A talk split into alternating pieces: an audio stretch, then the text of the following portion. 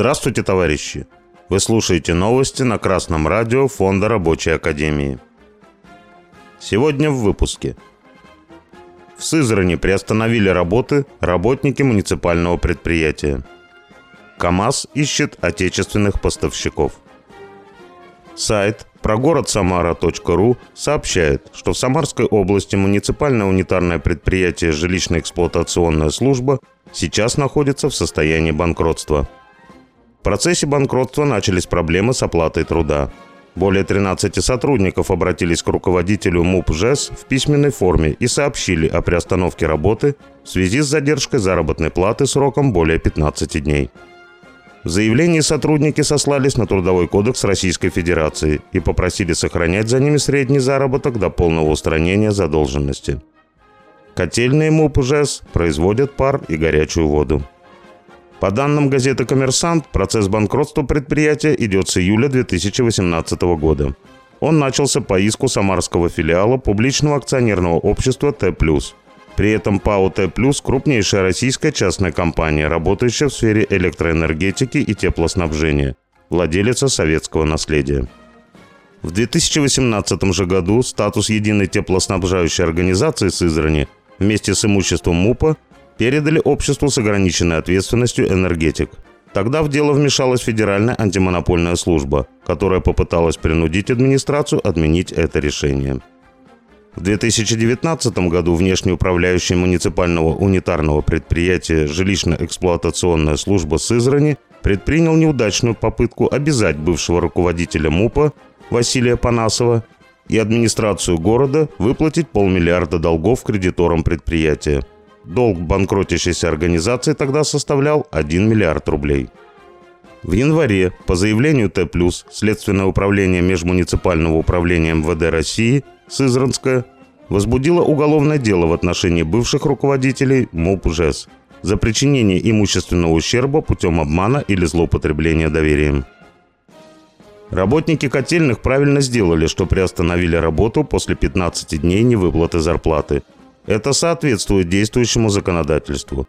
К сожалению, работники сферы жизнеобеспечения, к которой относится производство теплоэнергии, не могут бастовать долго, особенно в зимний период в нашей стране. Именно поэтому Рабочая партия России и Фонд Рабочей Академии призывают к организации и борьбе за свои интересы именно промышленных фабрично-заводских рабочих.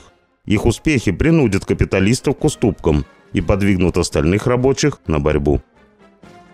Портал «Бизнес онлайн» рассказал о собрании, которое прошло в Нижних Челнах.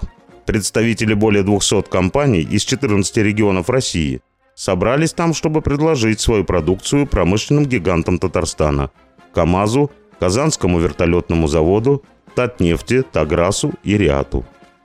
Представитель КАМАЗа по закупкам Равиль Ибрагимов рассказал, что завод собирается выпускать машины нового поколения К-5 – а также собирается развивать производство коммерческих автомобилей, проект «Компас», и стабильно выпускать грузовики К-3. Однако из-за санкций все эти планы под угрозой. Для производства двигателей нужны новые топливные системы. Турбокомпрессоры, жаропрочные коллекторы, алюминиевое литье, хомуты, клапаны, система фильтрации масла и топлива. Иными словами, необходимо все то, что у нас закупалось из-за рубежа, в частности в европейских странах. Для экстерьера кабин К5 требуются различные детали из пластика. Для интерьера необходима система термо- и шумоизоляции, заглушки, датчики, стеклоподъемники и замки для дверей.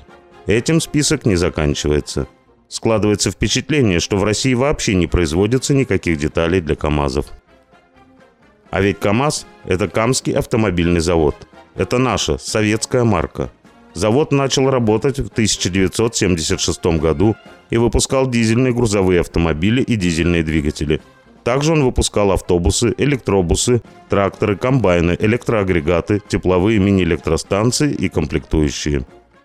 Но теперь выясняется, что после уничтожения СССР практически все комплектующие для производства продукции КАМАЗ покупал за рубежом. И только санкции подвигли капиталистов задуматься о том, как же все-таки надо строить российские грузовики. При этом надо отметить, что государственная корпорация Ростех владеет 47% акций предприятия и могла бы начать искать российских поставщиков задолго до того, как гром грянул. Нормальному советскому человеку невозможно объяснить, как советский КАМАЗ нельзя собирать в России. Но это потому, что при капитализме грузовики строят не для людей, а для того, чтобы капиталисты получили выгоду и чтобы чиновникам немного досталось. Перевести все цепочки поставок за рубеж означает фактически развал предприятия в случае санкций, но зато огромные прибыли для тех, кто поближе к этим цепочкам. Нормальному советскому человеку невозможно объяснить, как теплоэнергетика может быть частной. Это не бриллианты, не телевизор и даже не нефть. Тепло нельзя продать за границу. Тепло и горячая вода, которую вырабатывают в Сызрани, предназначена для жителей Сызрани. Однако при капитализме тепло вырабатывается не для того, чтобы людям было тепло, а чтобы свора хищников разрывала советское наследие и высасывала из него всю выгоду до последней копейки, при этом уничтожая и друг друга. Рабочему классу пора осознать, что капитализм уничтожает российскую экономику и впереди только крах. Рабочие должны организовываться и защищать свои интересы, свои заводы, свою страну. С вами был Беркутов Марк с коммунистическим приветом из Малой Вишеры.